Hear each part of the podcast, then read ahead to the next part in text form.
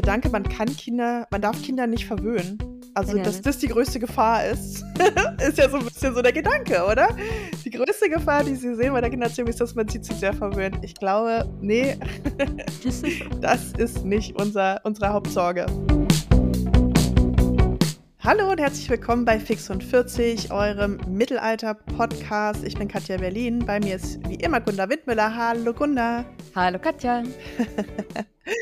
Ähm, unser kleiner feministischer handgeklöppelter Podcast, der wird ganz ohne Werbung gestemmt. Dafür bieten wir Steady-Mitgliedschaften an. Ihr könnt also ein Abo bei Steady abschließen und uns somit mit einem kleinen Beitrag jeden Monat unterstützen dafür, dass, dass wir diesen Podcast hier weiterführen können. Und ähm, ihr bekommt dafür natürlich, wie immer, äh, sagen wir, eine Menge Karma-Punkte. Ihr bekommt aber auch jeden Monat eine exklusive Folge zu hören. Gunda, ich glaube, du hattest nochmal gesagt, wir sollen erwähnen, dass, es, dass man das auch auf Spotify machen kann. Genau. äh, ja, Entschuldigung. Okay. Und das Tolle bei unserer Steady-Mitgliedschaft ist, ihr müsst nicht umständlich euch da über Steady reinfrickeln, sondern es gibt eine Verknüpfung zu Spotify. Also da geht das sofort, könnt ihr, eure könnt ihr unsere exklusiven Folgen hören und abspeichern, pausieren. Ganz gemütlich und smooth. Es ist ein bisschen bedienungsfreundlicher geworden als früher. Hm? Ja. Also, kommen wir gleich mal ins Thema. Ähm, aber vorher nochmal zur Standardfrage. Warst du letzte Woche eher erwachsen oder eher nicht so erwachsen? Ich muss gestehen, dass ich mich derzeit sehr unerwachsen fühle, weil ich, warum auch immer, eigentlich gibt es zumindest meine Zyklusphase nicht her, aber ich bin sehr genervt von so gut wie allen und fühle mich, fühle mich deswegen so ein bisschen teeny-mäßig gerade. Wieso? Knallst du so Türen und so? Ja, Ich denke einfach nur so, ach, könnt ihr nicht für euch selber denken? Warum muss ich das immer machen? Und bin dann so ein bisschen ruppig, glaube ich. Du, vielleicht ist dein Stress, also vielleicht ist es irgendwie dein Stresslevel. Vielleicht ist es doch schon wieder ein bisschen erwachsener, wenn man jetzt so ein bisschen ähm, dünnhäutiger wird. Ja, vielleicht ist es tatsächlich was Erwachsenes, weil ich jetzt, glaube ich, auch manchmal so gerade ein bisschen den Eindruck habe, Leute, denkt halt mal für euch selber, ich bin nicht da verantwortlich für euch. Also ich, ich vielleicht bin ich eher so wie die Mutter eines Teenagers, fühle ich mich gerade. Räumen halt selber auf. Ich mache es nicht mehr. Okay, das kenne ich. So. Das kennen wahrscheinlich alle in einer heterosexuellen Beziehung. oh. Ich bin nicht eine Mutter, ist, glaube ich, der häufigste Satz, den ich zu meinem Freund sage. Ah, Aber wie geht's dir denn mit deinem Erwachsenenlevel? Ähm, ich war genau das Gegenteil äh, letzte Woche. Ich, war- ich habe so einen Seniorentag gemacht. Also eine schräge Idee meines äh, Partners. Der wollte irgendwie zu den Brandenburger Sommerkonzerten das sogenannte Dorfkarussell, wo man in drei Brandenburger Dorfkirchen fährt, wo dann jeweils ein Konzert stattfindet. Und ich hatte mich darum gar nicht, also ich hatte mich darum nicht gekümmert, ich hatte mich da nicht äh, informiert. Er hat halt gesagt, wir müssen dann und dann los. Es geht mit einem Bus dahin. Und ich habe tatsächlich nicht wirklich mal ähm, mir das genauer durchdacht. Ich stieg jedenfalls in diesen Bus und da waren alle Ü70, würde ich sagen. und ich hatte jetzt wirklich wie so eine Kaffeefahrt, ja, also so mit lauter Rentnerinnen, weniger Rentner. Es ist ja so, dass dann in dem Alter immer irgendwie da ähm, sehr viel mehr Frauen dabei sind. Und dann saßen wir halt auch bei unserer ersten Station so am, am Tisch in, in so einem Gemeindezentrum irgendwo in Brandenburg mit vier Ü70 Frauen, Freundinnen, die sich seit über 50 Jahren kannten. Das war sehr lustig. Ähm, und saßen da halt so bei Kaffee und Kuchen. Und ja, es war einfach sehr erwachsen. Und die haben uns natürlich auch so als die jungen Leute bezeichnet. Das fand ich sehr schön. Wir mit fast Mitte 40 sahen dann noch die, die Teenager sozusagen. Habt euch so unter die Fittiche genommen. ja, ich musste die immer alle fotografieren, weil die alle mit ihren Smartphones nicht klargekommen sind. Das ist süß. Ach, das klingt herausragend. Ja, also das war so ein bisschen unsere, ja eigentlich schon fast, ne, vielleicht noch ein bisschen älter, je nachdem, ähm, wenn sie ähm, Mütter oder Väter geworden sind, unsere Elterngeneration jedenfalls, um die soll es ja heute auch ein bisschen gehen. Es ist ja jetzt tatsächlich so ein bisschen in Mode gekommen, dass einerseits die Jugend über die Boomer, die sogenannten Boomer, die Babyboomer lässert, aber natürlich auch andersrum, die so ein bisschen dieser Generationenkonflikt und was ältere Menschen, also die Babyboomer an der Jugend so auszusetzen haben, das sind ja häufig, äh, lasten sie das ja irgendwie Erziehungsfehlern an. Ne? Und zwar Erziehungsfehler durch sozusagen die Elterngeneration der Gen Z. Das ist so unsere Plus-Minus-Generation. Ne? Und die jungen Leute, die sollen also lebensunfähig sein, sollen verweichlicht sein, die wollen nicht arbeiten, die wollen nur Hafermilch trinken und Agavendicksaft zu sich nehmen und sowieso viel zu gefühlig sein und viel zu viel jammern. Und ähm, da habe ich jetzt in letzter Zeit echt viel drüber nachgedacht und ich will jetzt hier wirklich kein so ein Boomer-Bashing betreiben. Im Gegenteil, ich will jetzt aber mal dem so ein bisschen was entgegensetzen und ein bisschen so eine Lobrede auf diese neue Erziehungsart halten und mit dir gerne ein bisschen Gespräch darüber führen, was sich so durch die alte Erziehung, die wir genossen haben, wie sie sich unterscheidet durch ja die Erziehung der der Kinder und der Jugendlichen heutzutage und vielleicht auch noch mal ein bisschen darüber reden, wie diese, ja, sagen wir mal, ältere Erziehung, die wir halt äh, durchlitten haben, ja, was die mit unserer Beziehung zu unseren Eltern und auch bei uns selbst angerichtet hat. Denn ich glaube, momentan liegt immer so der Fokus darauf, dass die moderne Erziehung halt schlecht ist, ne? Und früher war alles besser. Und ich würde sagen, das Gegenteil ist der Fall. Also, ähm, ja, ich würde jetzt mir die Erziehung in den 80er Jahren oder den 70er Jahren nicht zurückwünschen. Wie ist denn da so generell dein Gefühl dazu? Ja, mir geht das ganz ähnlich. Also man erlebt ja schon, wie du das gerade auch ähm, aufgerissen hast, ein starkes, äh, starken Kontrast zwischen, ähm, ne, heute ist alles äh, viel, viel zu verweichlicht. Ich höre das auch von älteren Boomern und darüber hinaus immer, die sich irgendwie den Kopf schütteln darüber, was Kinder sich heute alles so rausnehmen dürfen und was Eltern erzieherisch nicht mehr leisten und so weiter und so fort. Und zugleich, ähm, ich kann das so, manchmal kann ich das tatsächlich so ein bisschen nachvollziehen. Also mein Lieblingsbeispiel dafür ist immer, wenn ich so sehe, irgendwie in der U-Bahn habe ich neulich mitbekommen, wie eine Mutter so ihr, keine Ahnung, zweijähriges Kind fragte, was es denn zum Abendessen will. Und ich dachte so, Mädel, das Kind weiß das nicht. Du musst ihm einfach was zu essen geben. Es gibt nicht, also so, das ist so ein sehr starker Kontrast zwischen, ich musste dann auch an meine eigene Kindheit denken oder an unsere Kindheit und was ich auch viel von Freundinnen damals mitbekommen habe. Da wurden Kinder nicht gefragt, was sie essen wollen. Da wurde was auf den Tisch gesetzt und wenn das nicht gegessen wurde und zum Teil, das habe ich auch noch mitbekommen, saß man dann halt wirklich bis ähm, samt Nimmerleinstag am Tisch und ähm, musste im also sonst gab es halt nichts. So. Ich, ein guter Freund von mir, der hatte ein Kindermädchen, die hat ihn, äh, das haben die Eltern nicht mitbekommen und der kann bis heute keine Möhren essen, weil die ihn wirklich gezwungen hat, er mochte damals schon keine Möhren, sitzen zu bleiben und Möhren zu essen, stundenlang. Hm, hm. Und nicht vom Tisch losgelassen hat. Und das ist etwas, was in der äh, ja, also so massiv wie jetzt nicht alle erlebt haben. Aber ich glaube, dass äh, prägte schon die Erziehung in den 80ern. Diese Sprüche wie, die Kinder in Afrika haben es nicht, man bleibt sitzen, Kinder haben nicht zu entscheiden, es wird gegessen, was auf den Tisch kommt. Und ein Kind hat da jetzt keine Meinung zu haben, keine Meinung zu entwickeln oder auch irgendwie diese Akzeptanz, dass jemand wirklich etwas nicht mag. Hm. Das gab es nicht so ohne weiteres, oder? Wie hast du das erlebt?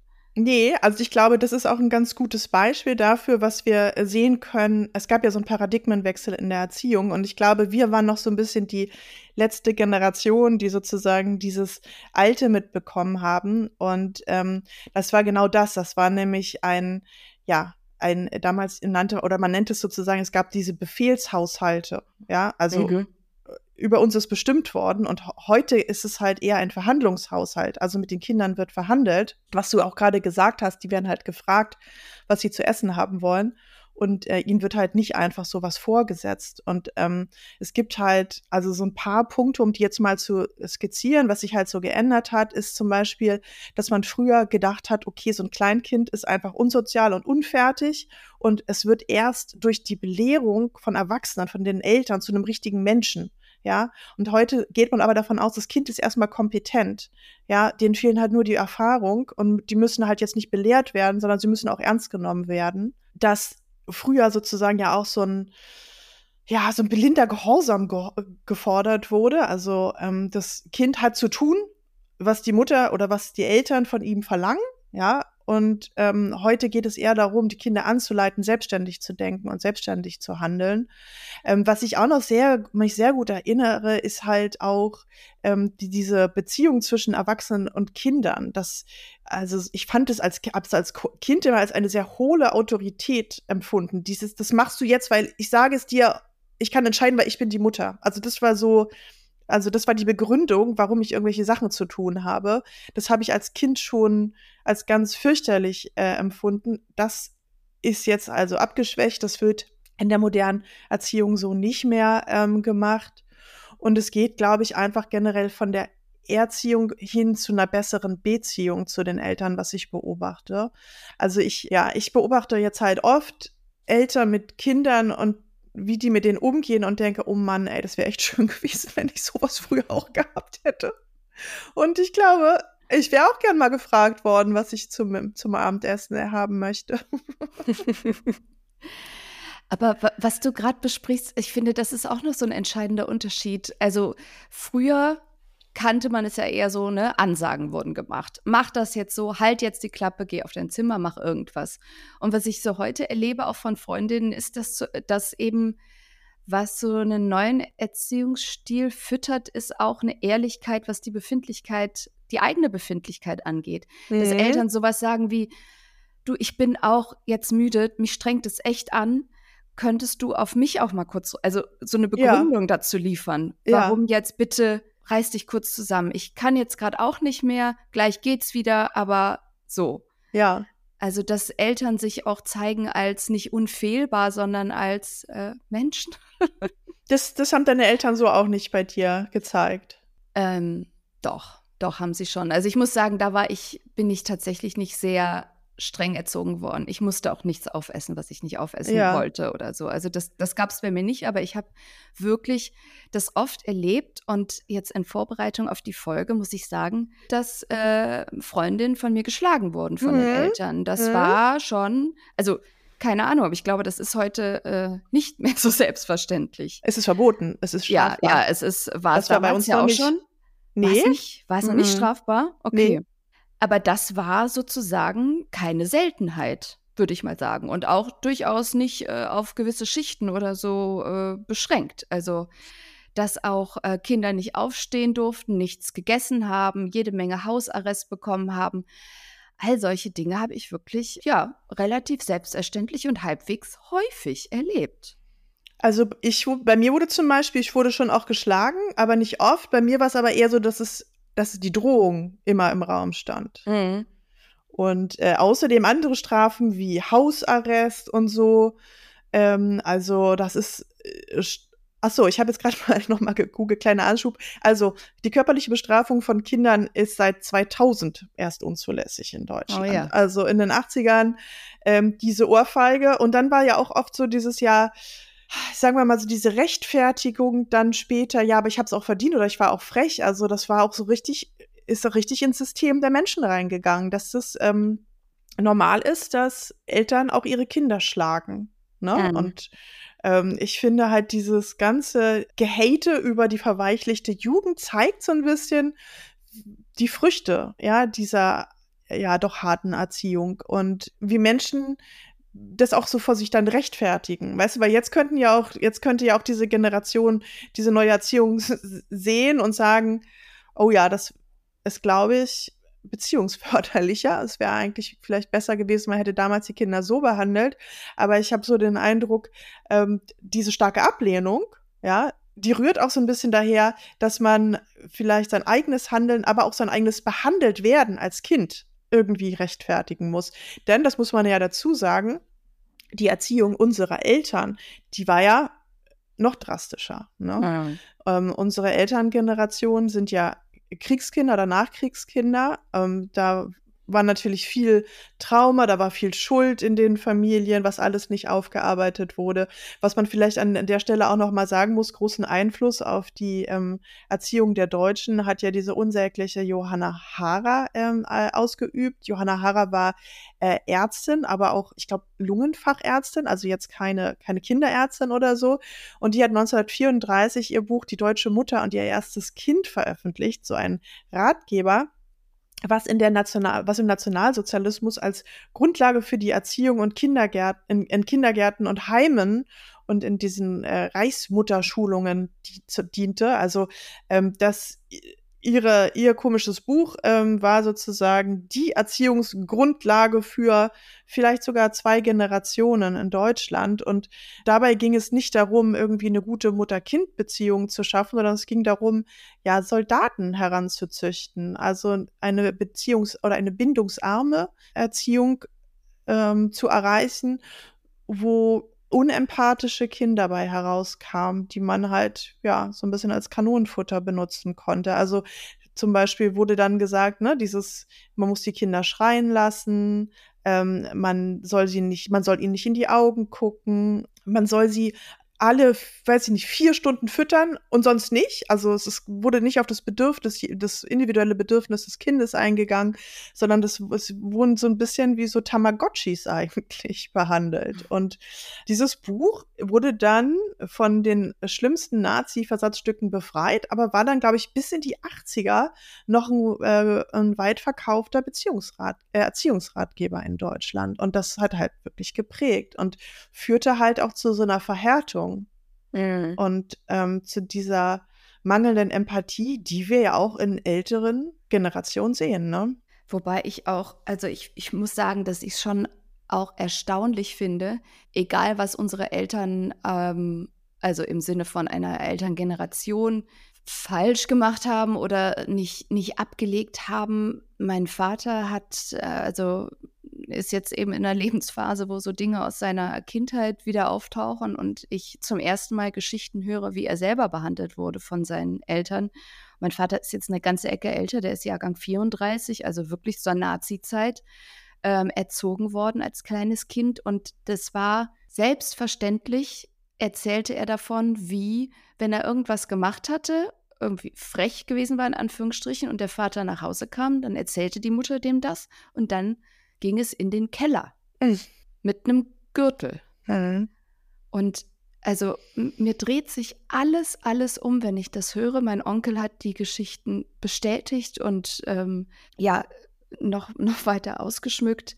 Wie, also, das ist absolute Kindesmisshandlung, was da passiert ist, auf einer alltäglichen Ebene. Äh, und also vor dem Hintergrund ähm, muss ich sagen, dass mein Vater mich nie geschlagen hat, ist, äh, muss ich ihm schon hoch anrechnen. Also das ist ja eine Traumatisierung, die kann ich mir, also das ist, ja, ich, mir fehlen da wirklich die Worte für, wie Kinder behandelt wurden damals. Und äh. eben unter auch dieser, der Nazi-Knute, aber das, das war ja auch davor schon, das war ja auch im Kaiserreich gang und gäbe. Kinder waren einfach äh, nichts wert. Also die Kindheit ist ja auch noch gar nicht so so alt als, äh, als Lebensphase, die überhaupt äh, ernst genommen wird.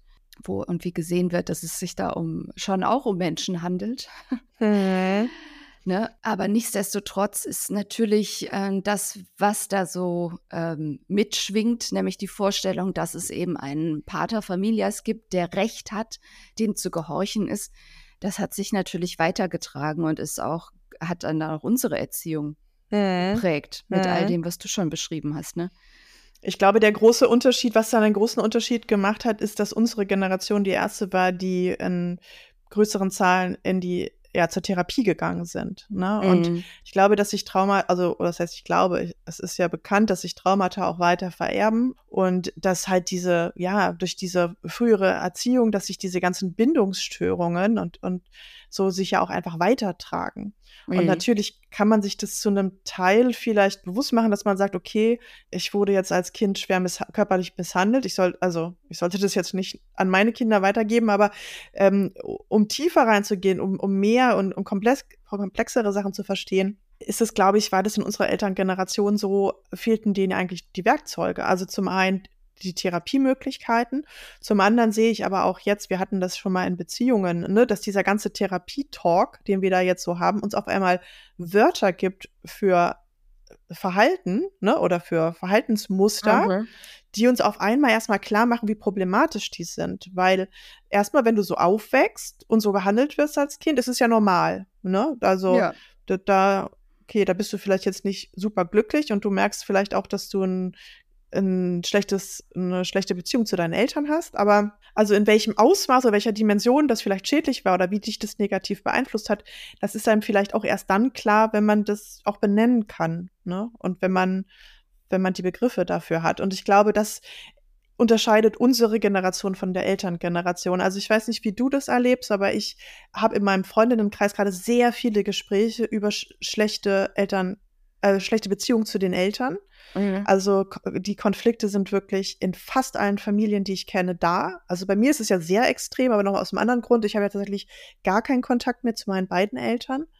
Ähm, aber in weniger krassem Ausmaße finde ich das in meinem Freundinnenkreis fast überall. Ähm, ja, gehen aber die dann in Therapie, um das irgendwie aufzuarbeiten, ihre schlechte Beziehung, meistens auch zu den Müttern, weil die Mütter irgendwie präsenter auch waren ja, also ich glaube, dass da so ein bisschen der Wandel dann stattgefunden hat durch mehr Reflexion und vielleicht Therapie und vielleicht Einsicht auch darin, dass irgendwas nicht nicht gesund ist, weil ich glaube, das, was ich in der Elterngeneration wirklich immer überall sehe, ist eine wirklich mangelhafte Reflexionsfähigkeit. Und das ist ja auch so ein bisschen das, der Anlass dieses Gesprächs, ne, dass sie, dass es immer noch so gerechtfertigt wird. Zu einem großen Teil. Nicht, überhaupt nicht alle. Also es gibt auch sehr reflektierte Ältere und so. Aber dieses Festhalten an alten Strukturen, um vielleicht sich auch nicht einzugestehen, was für ein Trauma dahinter schlummert eigentlich, ist vielleicht auch in der menschlichen Natur.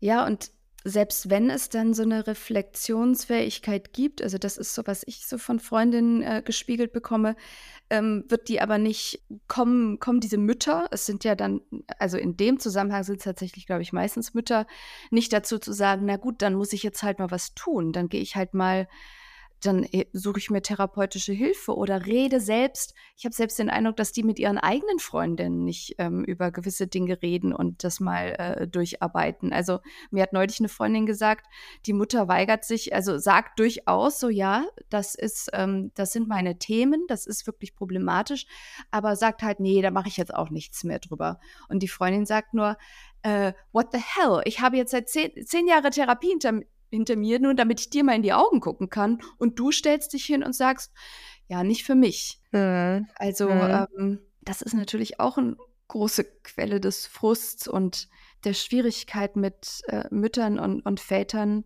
vielleicht auf eine andere Art der Beziehung zu kommen. Weil ich habe auch den Eindruck, also ich, ich, ich kenne Freundinnen, die haben da eine andere Beziehung, aber ich würde fast behaupten, dass also gleichaltrige Freundinnen, die haben alle eine eher etwas, ja, fast geschäftsmäßige Beziehung zu ihren Eltern. Also die tauschen sich äh, darüber aus, was so passiert und äh, aber dass man wirklich mal an äh, echte Themen kommt, so Beziehungen, wie geht's dir denn eigentlich? Das passiert so gar nicht. Also ich höre immer nur von Freundinnen, die sagen, meine Mutter weiß gar nicht, was ich eigentlich mache. Ja, das höre ich auch immer. Ich glaube auch, meine Mutter wüsste gar nicht, was ich studiert habe, zum Beispiel.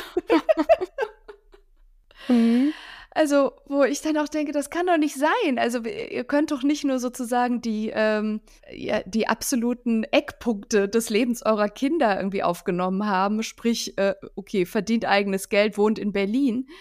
Warum wisst ihr denn gar nicht, was da los ist, was deren Freunde sind, wie, wie der Alltag aussieht, ob die ihren Job mögen oder was auch immer. So, das ist, irgendwie gibt es da keinen Austausch drüber. Und ich finde das total schade und finde das irgendwie, das gehört doch, also vielleicht müssen wir da auch nochmal ein neues Verständnis. Ich glaube, das ist auch so ein Satz, den ich aus den 80ern kenne, dass sich so Mütter oder Eltern vielleicht generell so von den Kindern so ein bisschen abgegrenzt haben mit dem mit der Entschuldigung, ja, man will ja nicht das, der Freund des Kindes sein ja. die Freundin. Hm. So, weil als Eltern hat man ja automatisch irgendwie ist man ja nicht nah dran. Man will diese Rolle ja nicht aufsprengen oder verändern. Man will ja nicht Freundin sein. Und bei Eltern, Mütter-Kind-Beziehungen, wo es so sehr eng zuging und sehr intim, dann war das so, ja, also das, das ist ja mehr so die Freundin. Das ist, ist nicht die richtige Rolle. So. Und dann denke ich mir, hm, ja, weiß nicht, vielleicht ist es nicht die Freundin-Rolle, aber vielleicht ist es trotzdem eine andere Rolle. Also ich glaube, wie alle begeistert, erinnerst du dich, Gilmore Girls geguckt haben, diese Vorstellung, mhm. dass Mutter und Tochter befreundet sein können, hat er so eine Sehnsucht anscheinend bedient ja.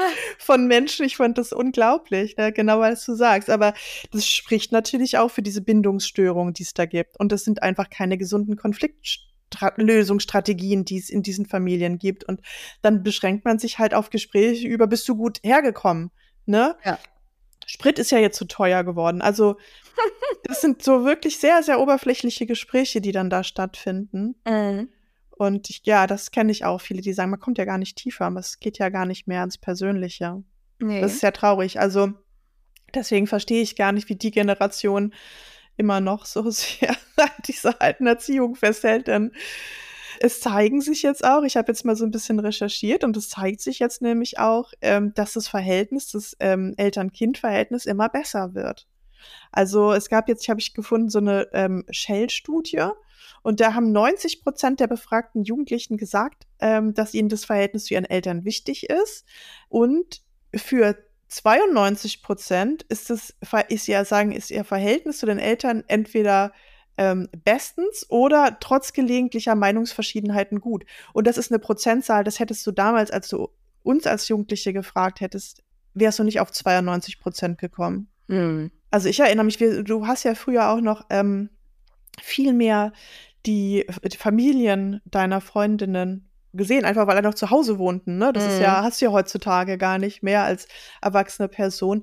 Aber ich erinnere mich da auch noch an wirklich zum Teil gruselige Szenen, die ich da gesehen habe. Ich weiß noch, wie meine äh, beste Freundin damals 16 geworden ist und ihr Vater kam irgendwie von so einem Geschäftsflug abends, hatte ihr was beim Flughafen gekauft irgendwie, so ein Pralin und kam in ihr Zimmer, hat geklopft und hat ihr dann so diese Pralinen gegeben und ihr die Hand geschüttelt zum 16. Geburtstag. sie hat sich noch total gefreut, dass er daran gedacht hat. Und ich fand es richtig sad. Ich, also, das war so, oh mein Gott. Wahnsinn. Ja, also, wenn man sich damals daran zurückerinnert, da, was da für absolut bizarre Szenen sich abgespielt haben.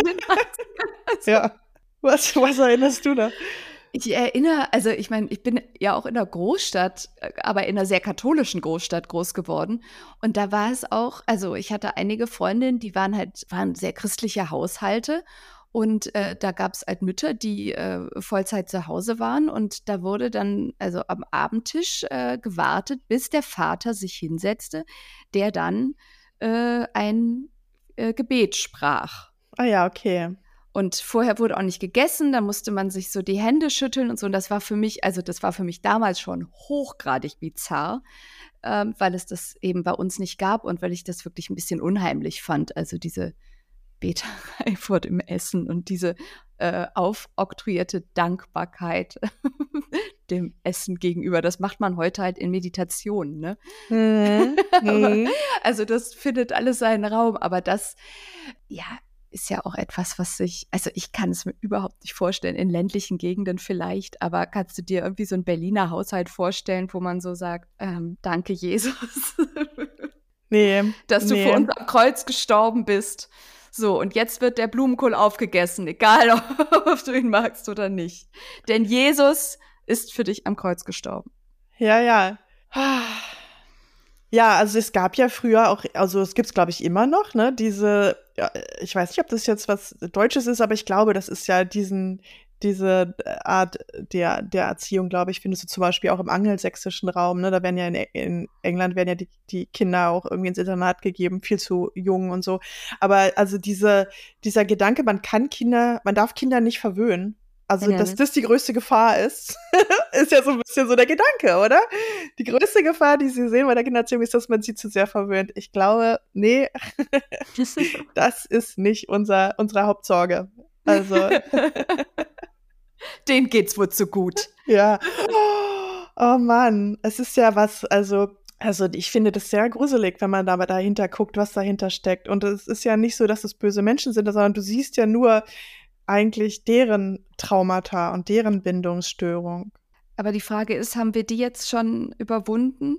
Also ich habe tatsächlich den Eindruck, dass es so ein bisschen so eine, wie nennt man das, eine Wasserscheide gibt. Also dass wir, also quasi mit, mit, der, mit den Millennials, also alles, was so ab 80, 79, Ende der 70er geboren wurde, dass sich da äh, was Entscheidendes verändert in der ja. Kindererziehung. Würde ich auch sagen. Ich beobachte das, ich zum Beispiel meine Schwester, sehe ich, wie sie meine Nichte erzieht. Und zwar einfach frei und respektvoll und liebevoll und die haben so ein gutes Verhältnis und meine Nichte ist so eine tolle. Und das ist ja nicht anti-autoritär. Also das verwechseln die Leute ja immer. Die sagen ja immer so, also entweder man ist halt super streng oder man ist anti-autoritär. Das stimmt ja so nicht. Also es ist ja eher so bindungsorientiert, was sie macht. Ich weiß gar nicht, ob sie da so viel drüber gelesen hat oder ob sie es intuitiv macht, aber sie macht das immer anders als meine Mutter und jedes Mal bin ich total angetan, wenn ich das sehe, auch wie, was sie für ein Verhältnis haben. Und ähm, ich sag's meiner Schwester auch. Ich sag, ey, du bist so eine gute Mutter. Also mhm. dafür, dass du so anders groß geworden bist, finde ich das echt toll. Und ich sage das meinen anderen Freundinnen und Freunden auch. Ich finde, ähm, ich kenne ich kenne auch wirklich äh, schwierige Kindheitserzählungen von meinen ähm, FreundInnen. Ich kenne zwei zum Beispiel, die wirklich in andere Länder gezogen sind, um Abstand von ihren Müttern ja. zu haben. Und ähm, mit einem davon hatte ich mich jetzt auch neulich unterhalten und der hat auch also radikal anders seine Kinder jetzt erzogen. Und einfach aus diesem Gefühl heraus, das war nicht okay so. Das war nicht alles besser so. Und ähm, also ich beobachte eigentlich, ich sehe das eigentlich gar nicht mehr, dieses alte 80er Jahre Ding. Ja, nun ist es ja auch, also ich, ich glaube, also ich habe, ich, ich kenne auch so ein paar Fälle, wo ich denke, also einfach nur das Gegenteil von den Eltern zu machen, ist jetzt vielleicht auch nicht äh, unbedingt so zielführend. Also, aber ich meine, das hast du ja eben auch gesagt, ne? Es geht nicht um anti-autoritär und es geht nicht darum, dass man sich jetzt äh, auf Augenhöhe mit einer Zweijährigen unterhält, was denn heute äh, ansteht. Weil es gibt keine Augen Augenhöhe zwischen einer Zweijährigen und einem Erwachsenen. Ja, aber es aber, geht auch um das Ernstnehmen von den genau. Bedürfnissen. Also ja. du kannst ja immer noch entscheiden, ja, das ist jetzt, wenn du jetzt 10 Kilo Gummibärchen essen willst, ist das vielleicht jetzt dein Bedürfnis, aber es ist, das muss ich jetzt sagen, nee. Aber also ganz oft hatte ich früher den Eindruck, wurde so aus Prinzip auch verboten. Also mhm. da wurde mhm. gar nicht so richtig drüber nachgedacht. Und ich habe den Eindruck, heute denken die Eltern eher mal darüber nach, warum, weißt du, sollten jetzt Dinge verboten werden. Mhm. Da wird viel mehr reflektiert. Mhm. Wobei das ich glaube, es gibt da so ein, einen kleinen, äh, eine kleine Insel des Nicht-Reflektierens, die sich stoisch hält und das ist die des dürfen Kinder Zucker essen oder nicht. Das zum Beispiel bei den 80ern kein Problem. Lustigerweise. Was wir für Tonnen an Süßigkeiten gefressen haben, ey. Ja, oder? Da musste ich auch so lachen über neulich mit einer Freundin drüber gesprochen und ich wusste, ich habe mich den Satz sagen hören, das hat uns ja auch nicht geschadet. Was ich allein an Fanta getrunken habe in meiner Kindheit. Und aber überhaupt an Fruchtsäften. Das oh, wäre heute auch nicht möglich. Weil das war klar. Wasser habe ich nicht getrunken als Kind. Das ging gar nicht. Ich habe mich ausschließlich von Traubensaft und Trinkzehen ernährt. Wie geht's deinen Zähnen? Du, ich habe alle, die zweiten Zähne sind noch drin. Ja, also ich finde, wir müssen das viel mehr feiern, was die leisten, die Eltern von heute. Also, wie du sagst, das ist, ich sehe da echt eine absolute Umkehr und irgendwie, die haben das geschafft, was vielleicht ja die Eltern noch nicht geschafft haben. Vielleicht hätten sie es auch gerne geschafft. Vielleicht gibt es ja jetzt auch Großeltern, die das jetzt sehen und sagen, guck mal, ist jetzt doch irgendwie besser ja. als früher. Und ich bin wirklich irre gespannt, was jetzt so in zehn Jahren, was, was aus den Kindern wird, in Anführungsstrichen. Weil da wird doch was passieren, oder? Also ich hoffe, ich denke mal, dass es gesünder wird, weil wir haben ja auch wirklich ein, also ein äh, Depressionen ähm, sind ja wirklich eine Volkskrankheit mittlerweile und äh, also nicht alles jetzt durch Erziehung hervorgerufen. Es hat natürlich viele Faktoren, aber ich glaube, Bindungsstörungen und ein, ähm, äh, eine ungesunde Kindheit und so weiter können sowas natürlich auch können mit ein Auslöser oder mit ein Grund dafür sein. Und ich glaube jetzt, dass man dass man jetzt Gefühle ernster nimmt, weißt du, nicht alles wegdrückt und mhm. nicht sagt, keine Ahnung was, äh, jetzt hör auf zu jammern oder du, du bist zu sensibel oder du hast jetzt kein Recht auf deine Gefühle oder sowas, mhm. sondern dass man jetzt den Kindern ihre Gefühle erstmal zugesteht, ne? Ja. Die sie ja haben. Und nicht wegprügelt oder dann irgendwie, keine Ahnung, Hausarrest gibt oder so. Ähm, das führt doch hoffentlich auch einfach zu bisschen besserer mentaler Gesundheit mhm. insgesamt. Und weißt du, was ja auch noch meine Hoffnung ist? Dass das zu besseren Männern führt. Oh ja. naja, klar, das ist natürlich gerade das über Gefühle sprechen, ne? Ja, eben. Aber ich glaube, diese, diese gegenderte Erziehung, die ist immer noch nach wie vor sehr stark.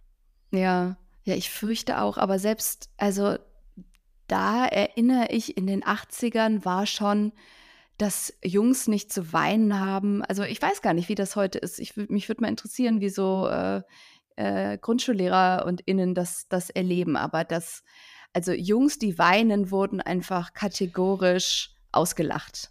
Kann ich, glaube ich, behaupten. So. Hm. Ja.